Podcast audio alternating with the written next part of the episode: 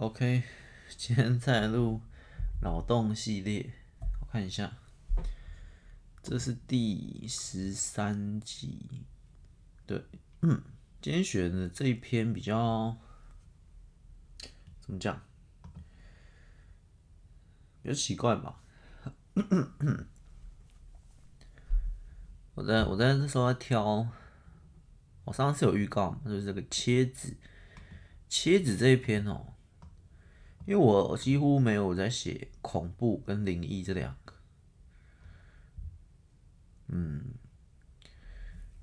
我突然想到灵异这件事，好像可以，可以完美的说明我上次说的那个半奇幻。其实这这个原本想开一个新的一集啊，然后但我觉得就就讲在这一集里面，就是半奇幻。我之前说半奇幻啊，或者是。都市奇幻或者什么都可以，反正这种，我说半科幻的一个很好的例子就是这个世界是虚拟的，这种就是半真半假，到底是不是？就是它有一种可能性是，然后半奇幻的，我觉得有一个很经典，甚至已经不能用经典来形容，甚至已经是几乎是半奇幻的最高代表作，就是鬼鬼这个概念。因为鬼这概念也是半真半假，然后，所以我之前才说为什么我我这么喜欢，或我最喜欢的题材就是写这个。好，有点声音啊，每次录的时候，楼上都会有这种水声，不知道为什么。现在有没有？好，反正，对啊，所以我就觉得。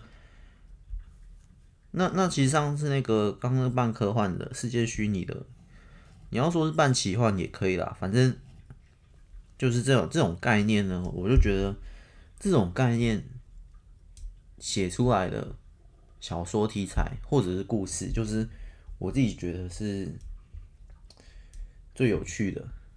我不能说最强啊，可是最有我觉得蛮有趣的。那我大部分也都是往这个方向在尝试。像是鬼这个概念呢、我个人认为它还是半真半假，就是我自己对他的态度也没有信他，但也没有不信他，我就是处在一个一半的状态。可是当我今天，这是我从普通，我从我是普通人或我是读者，我是什么的角度切入时，可是当我今天从创作者的角度切入的时，我就觉得鬼这哇这个。是创作出来的，那创作出来这个概念的人很强、很厉害，类似这样。对啊，他他那他算是一个设定哦，在我这角度看，它就是一个奇幻设定。可是奇幻设定又一半真一半假，就像我上次说的那个例子。假设我今天要写一本呃自杀合法化的故事，对，这个这个设定就是半真半假，它也是可以有可能存在，有但是。现在没有存在，类似这样，跟鬼这种，但是鬼我还是把它目前定义为是在这个类型做到最极致的，或者是目前我觉得最经典、最巅峰的一个一个创作，类似这样，就可见当初想出这个的人多强。那也不可也也可能不是一个人想出来的，可能各地都有类似的概念，鬼神啊，不是。鬼灵啊，神佛啊之类的，对，大概就是就是这样。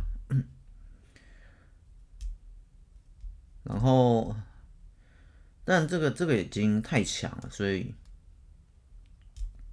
也不追求把它超越啊，或者是一样，只是就是希望可以多想一些类似的。那我们这种比较弱嘛，这种半奇幻的题材比较弱，像是。我这一本书门，书门的设定就是每一本书、每一个故事里面，你看书的时候都会进入到另一个世界里面。可是那又跟穿越到异世界不一样，它是在，例如你现在拿一本书，然后拿起来看，然后看一看的时候，你就好像进入到那个世界里面，只是就是以以这种概念，然后再加多一点的奇幻，好像真的进入了。然后，可是那本书到。蛮多段都写，哎，进入，可是又出来，又好像是做一场梦一样之类的，反正类似这种概念。然后我想想还有什么别的，脑脑病吧，脑病也是我在尝试这这类型的。但是这说真的，我我奇幻故事假设有十个，我大概只有三个或两个是有有这种状态的，其他都是哦，就是很奇幻的，其他就是没有达到这种半奇幻的境界。还有一个是。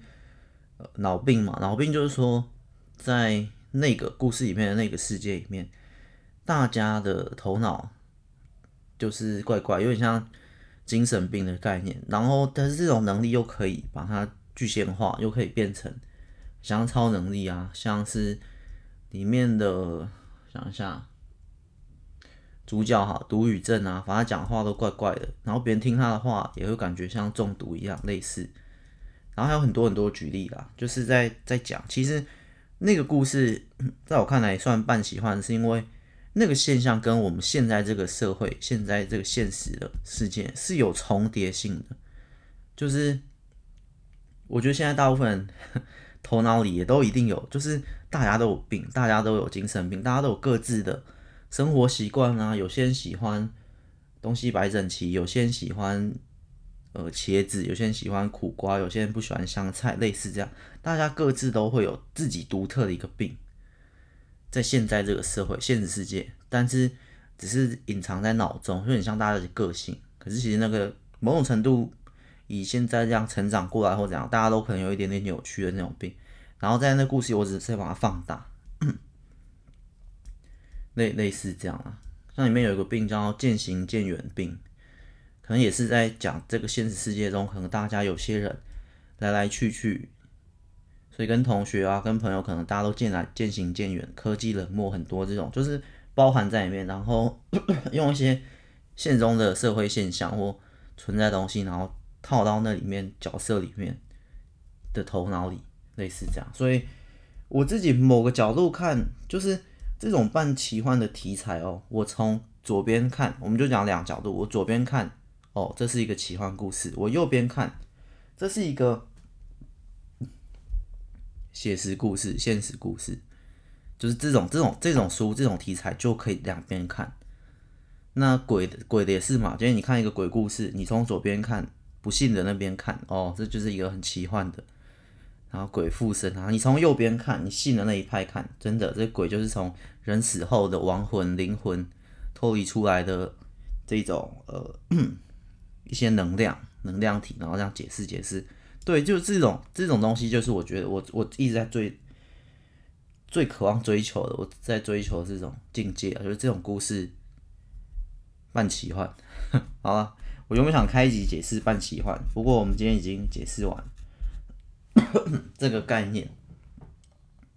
可是这种这种题材之所以难写，就是因为它。我觉得还是很主观，他还是没有办法到以我的功力啦。但这题材最终是可以嘛？像鬼故事嘛，就会有两派，觉得它是奇幻，觉得它是现实的。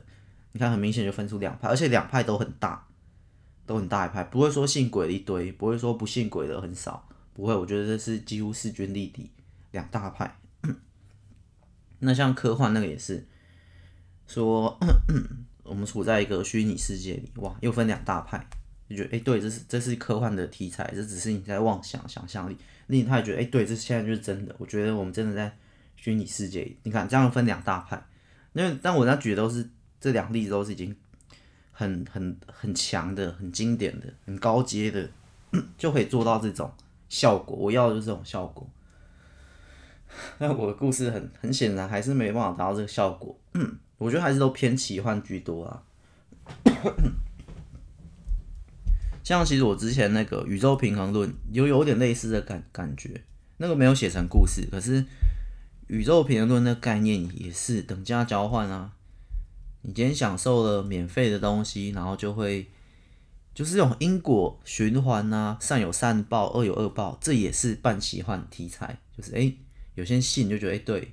有些人不信这个，其实好像在唬烂的，类似，这也是这也是一个题材可以写，宇宙平衡论可以写，善有善报，恶有恶报也可以写，很多啊，类似这种。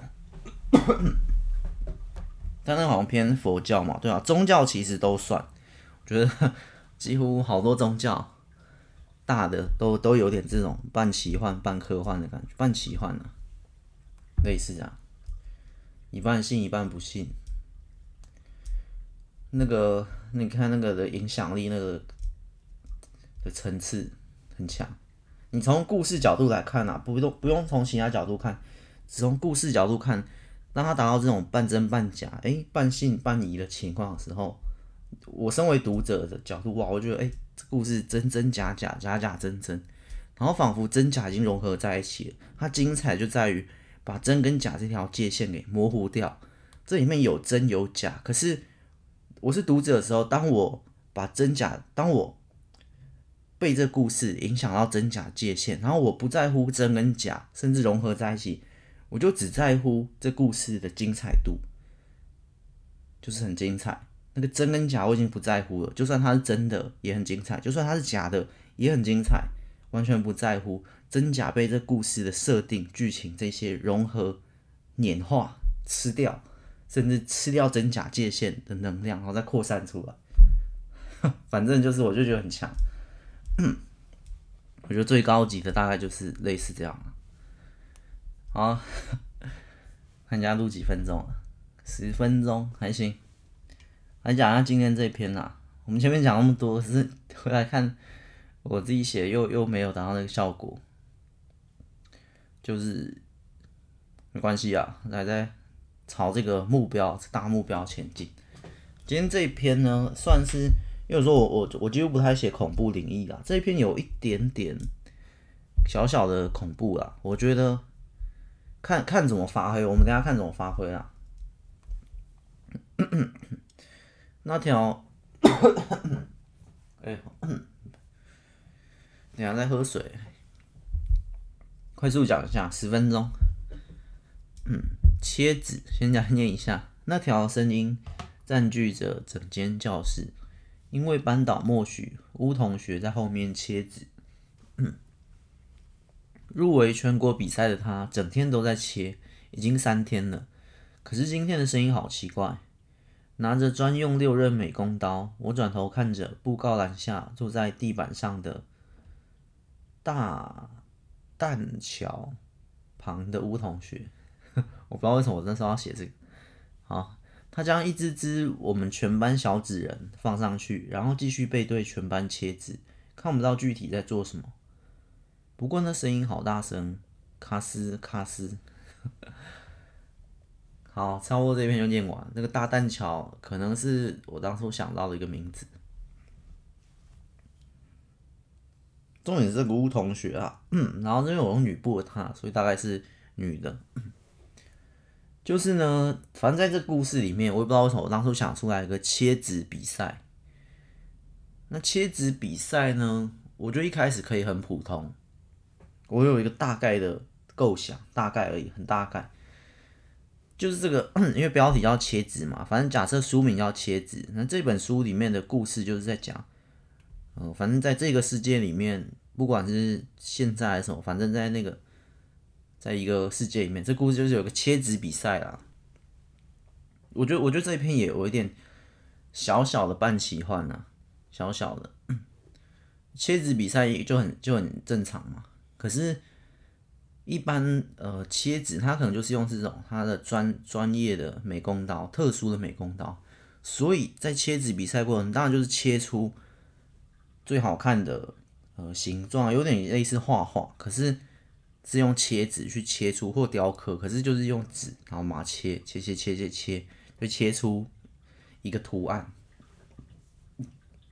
可能是立体的啊，可能是平面的，我觉得都都可以看。要写的话，再来细想这个切纸比赛的一些细节。可是重点不是这个切纸比赛，而是得到呃呃入围全国比赛，入围全国比赛的他。他开始越切越诡异了，然后声音也越来越奇怪。因为我下面有想一个这个小纸人嘛，就是他做了这个班级每个同学都切一只小纸人，然后再继续切。所以我说他可以写灵异、写恐怖，又是因为那个小人啊，切小人啊，或切纸人，然后可以有什么效果啊？然后可能我我如果这样写的话，我觉得如果真拿来写，然后我的扩充，我可能会用所谓巧合这件事情。可是我我也不会写的太明显，就是他是有什么超能力啊，什么什么鬼怪传说啊，所以切的小纸人。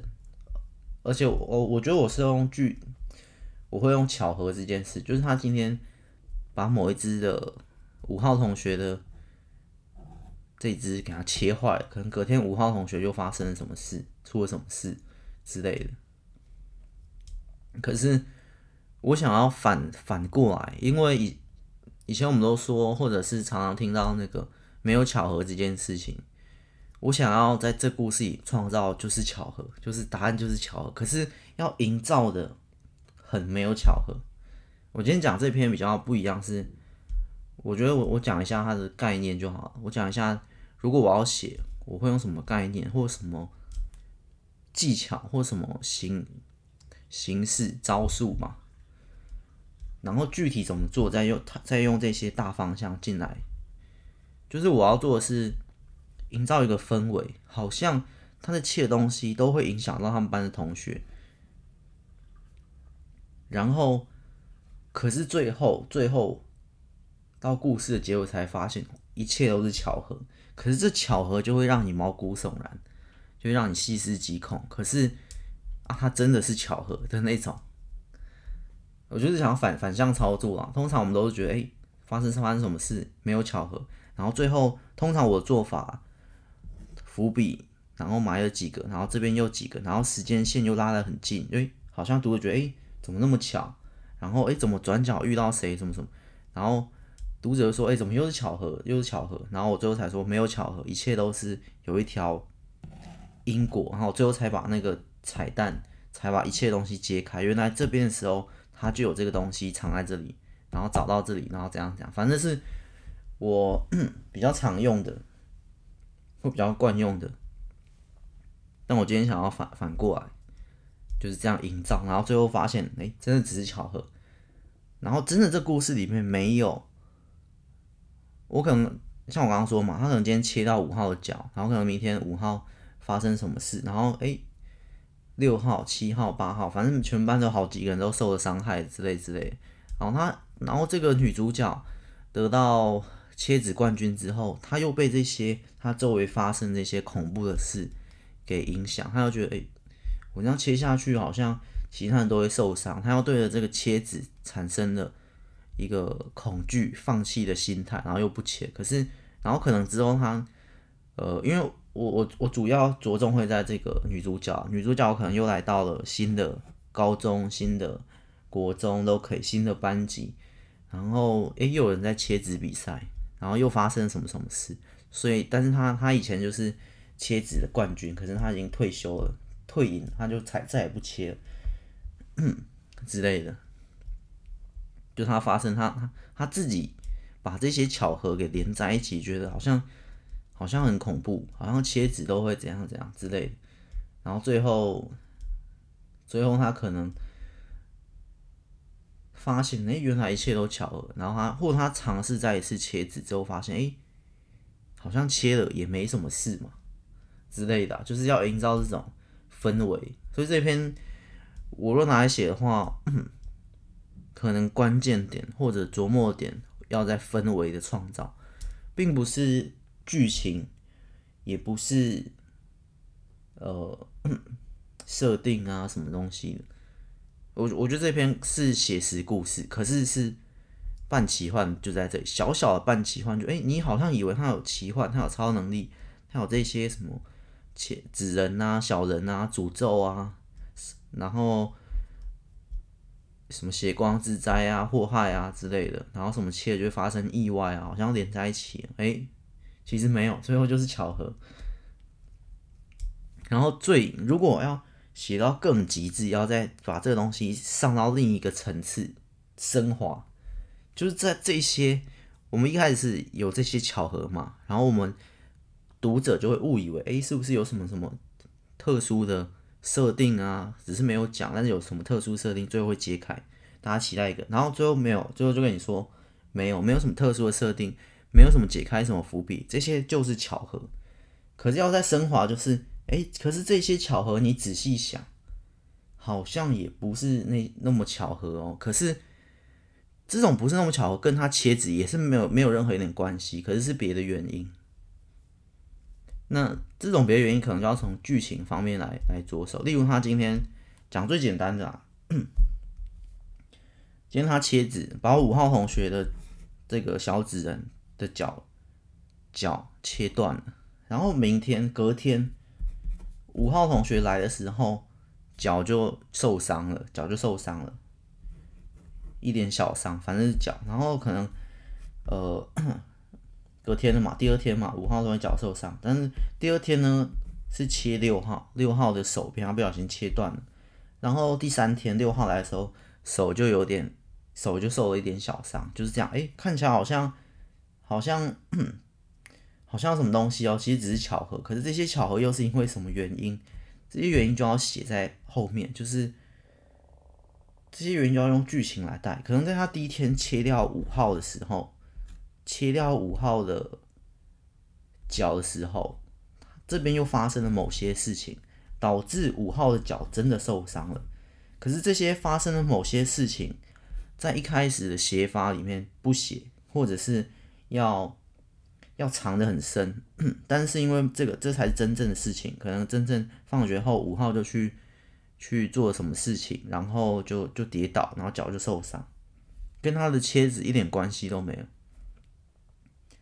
但是你你就要有一个误导型的写法跟氛围，误导出哎，五号就是好像跟这切纸有关，然后又六号又七号又八号，当巧合越来越多，好像真的没有巧合，他切纸真的好恐怖哦。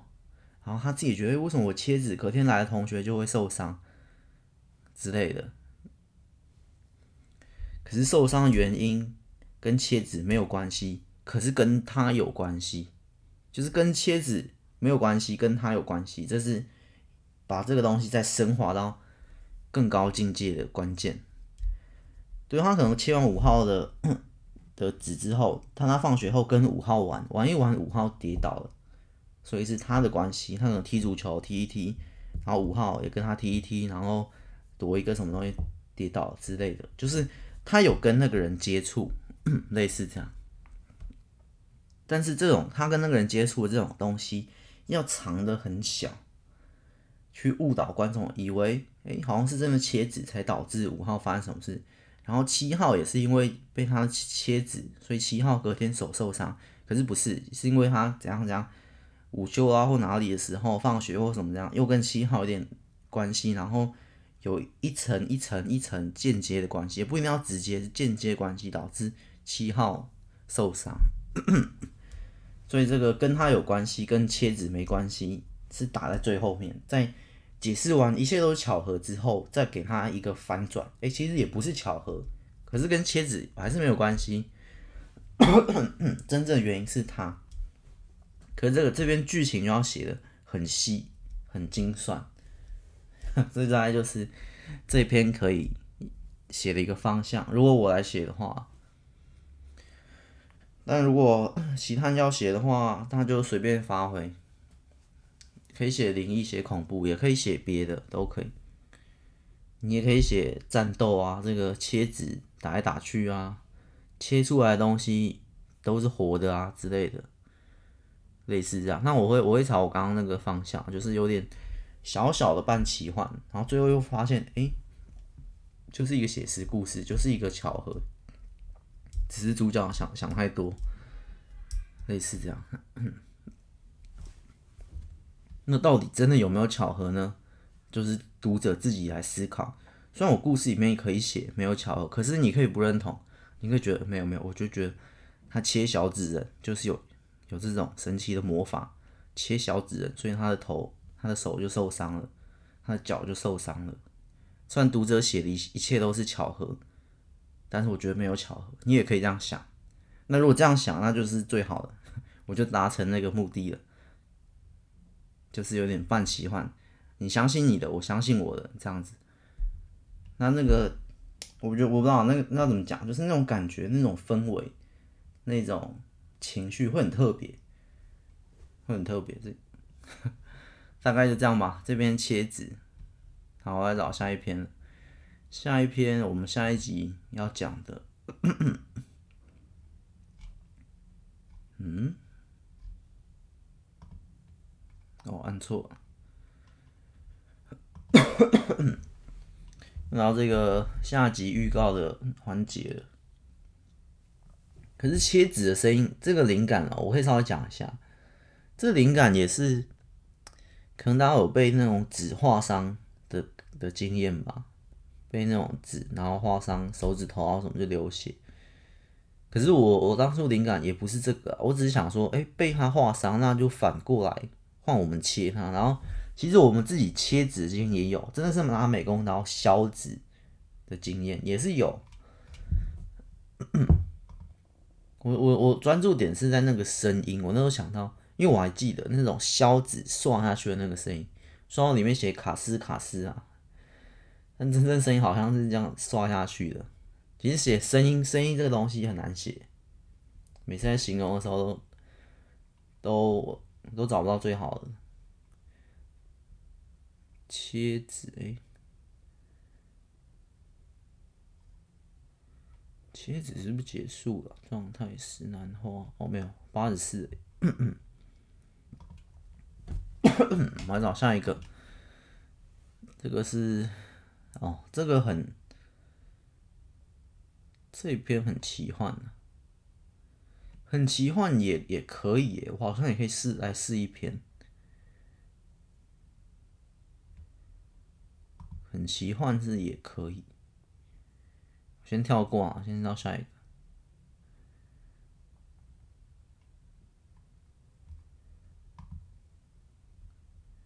寻龙破，寻龙破剑神战舰的剑，这也蛮奇幻的。可是我在找，因为我以前写这种奇幻的，我都会加战斗。可是我后来想。如果奇幻故事不要加战斗，我说纯奇幻那种异世界那种，可是我不想加战斗，有点腻了。每次都是战斗来战斗去，那会不会好一点？我我记得、欸，诶，我嗯，我突然想起来，我们以前录的那一篇，那个就是小女孩脚很大的那一集，我忘记哪一集了。这个脑洞系列的某一集，前几集吧。哦，那篇其实我现在想起来，还是觉得那个设定。还蛮好的，就是在一个好像在一个幼稚园吧，然后那小女孩，反正主角那小女孩，她的脚就是很大很丑，然后我那时候就说，你可以写两种流派，要是奇幻的可以，她的脚很大，然后有一些超能力，可以跑很快；你要写写实的也可以，就是她得了什么病，大脚病，然后就是很痛苦，寿命只剩下多少，然后你要写这种寿命啊。家人、亲情、朋友、幼稚园、天真、友谊，然后死去，那个那个题材很丰富啊。如果要写写实的话，啊，要写奇幻的也可以。小女孩的脚很大，可以跳来跳去、飞来飞去，然后在幼稚园里面发生什么有趣的故事也可以。可是，对，不论哪个方向我都觉得不错，因为就算奇幻，它也没有到战斗这元素，我就觉得很好。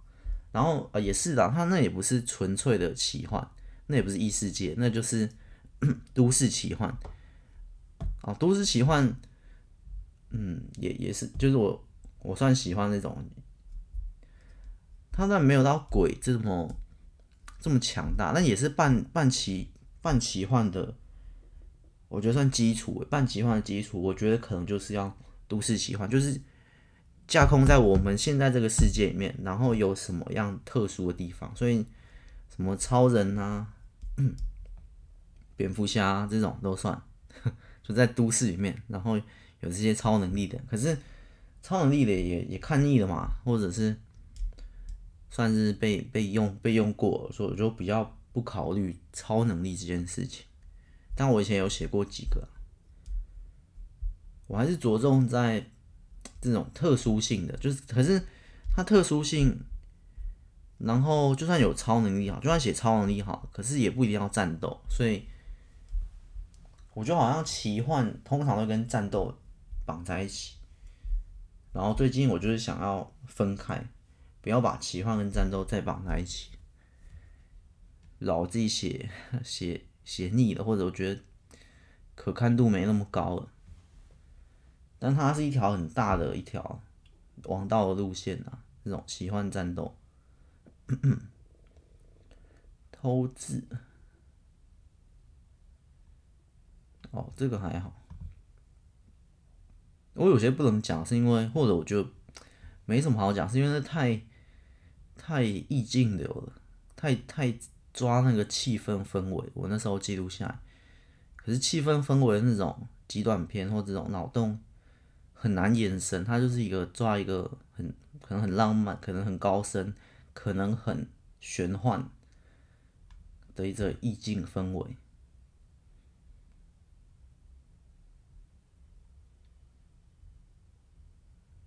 对，所以我就跳过，这里跳过，我再找下一篇。那我前阵蛮爱写，我现在已经跳好几篇，这一篇也是随便一句就是这种，他他这个是小和尚说一句：“师傅，为何孤独会被染上最浓烈的酒色？”然后这师傅就说。三岁领悟的果然还不够深，我来跟你说一段佛心院的故事吧。佛心院这个也是呃一个孤儿院的一个名称啊，这我在蛮多故事里面有穿插的之类的。然后就下面就写小和尚继续说：“可是流水中的鱼拥有空气的陪伴，那我们的水又去向何处？”这种就是这种很难发挥啊，因为他我蛮我写过蛮多这种，好像哲学又好像奇幻又好像乱写的句子，然后又好像有一点意境，有一点氛围的的东西，可能都只记录我当时的灵感，然后以及当时的状态吧。这延伸真的蛮难的。或下面哦，又找一篇了。我会为你流超过一万滴泪，于是我渐渐理解你的好是有由来的。可能你相信帮助别人是一件好事，但我知道天生你也有自己的心，那颗善心。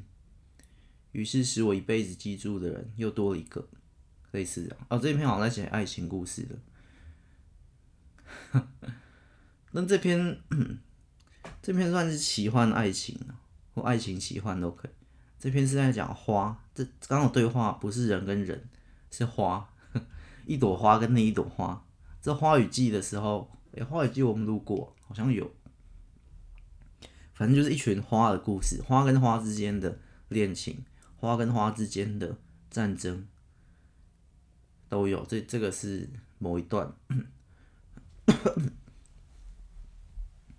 你送我礼物，我却没有好好珍惜，那决裂的花。仰着脖子，一吻一吻，喷张血脉。要这种奇怪的话。沉思碎的黄昏会再次卷土重来，无语的晴天，你又在何处？嗯，其实这篇，我觉得这篇写的还可以啊。但是，但是这种我还是觉得很难发挥啦，就是他他定他的题材这些已经定的太死了，我的轮廓已经太深了，我想要找一些就是可以突破框架的。然后这篇标题蛮有趣的，咖啡虫，咖啡虫，可是里面的内容怎么跟咖啡虫没什么关系啊？但是是战斗的。咖啡虫，嗯，奇幻战斗。好，下一篇，化形怪。哦，这个，这个，这个值得一讲。这个就是我刚刚说奇幻的都市奇幻，可是又不一定有战斗，不一定要战斗，可战斗可不战斗。化形怪，化形怪的这篇。下次念，可是这个剧情设定很简单，但是就是讲说有一种化形怪，像是 神奇宝贝的那个百变怪，我的灵感有一点点，有一点点来自那个，但是我觉得这篇的那个设定没有很独特啦，可是它可以写的题材可以很阔，对啊，就像那种百变怪，然后有一种，反正就有一个怪物呢，然后就变成人，就变成人，然后反正主角群啊，然后遇到这只怪物，然后这种怪物就可以变成各种各种人。然后可是这个怪物一开始又没什么智商，可能后来越来模仿人啊，然后变成别人的样子。就见我说，哎，你帮我变成我的样子，然后就模仿我的样子变成我，就是一个 分身的概念之类的。这篇蛮有趣的，我觉得有趣的不是 这个题材的设定，因为这个设定其实也没有很独创啊，说真的也不太原创。跟其他片比起来，可是我那时候的应用蛮酷的，对吧？他就一开始可能也没什么智商，然后后来后来，化形怪也有自己的生命体悟，也有自己的思辨哲学，也有自己的生活在这个世界的方法。但这个而且这篇的化形怪的由来我有写，还有他的家人，还有好多好多化形怪，所以。这个世界，哎，会不会有些人也是化形怪变？有一点点半奇幻，一点点半奇幻，就是哎，这篇故事会不会也是写实故事？当你有这种感觉的时候，恭喜你看到了一个半奇幻的作品，那就是我觉得蛮厉害。很多也是啊，市面上很多故事电影也都是这种。那我换一个角度想，哎，会不会？这不是奇幻故事啊！那我们第一眼一定有，一定都会觉得，哎，这是一个奇幻故事。可是有时候看一看，看到中间后面，哎，会不会好像也不不一定是奇幻故事哦？好像也可能是写实故事，也可能是真实故事。那一刻他成功了，那个创作者成功。